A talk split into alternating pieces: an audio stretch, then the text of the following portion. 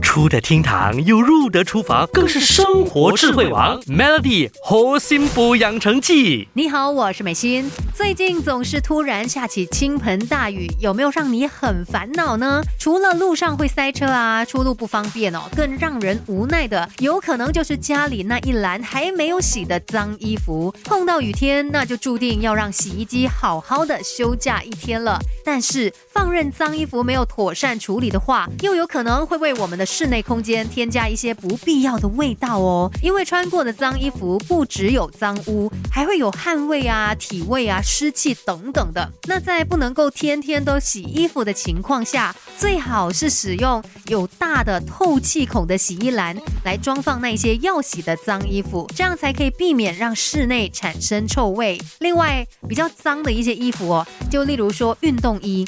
通常都是比较有味道的，然后呃，可能有一些因为工作而弄脏的衣服，在跟其他的衣物一起洗之前呢，这一些特别脏的脏衣服应该要先浸泡，或者是局部来搓洗，让洗衣精可以深入衣服的纤维里面，那就可以避免残留脏污，还有难闻的气味。另外还要注意的就是晾晒衣服的时机，当这个洗衣机已经帮你把衣服洗好了之后呢，就应该要马上。进行晾晒，因为在完成洗衣的洗衣槽里面哦，湿度几乎是高达百分百的，是细菌最喜欢的环境了。如果你把潮湿的衣服都闷在洗衣槽里面，很容易就会引起湿气、臭味。那其实不论是晴天还是雨天，反正呢，你在洗衣之后，洗衣槽都要把它打开盖，让它可以通风干燥，避免湿气聚集，导致洗衣槽里面滋生细菌。不然以后你洗好的衣服可能就没有。你想象中来的那么干净，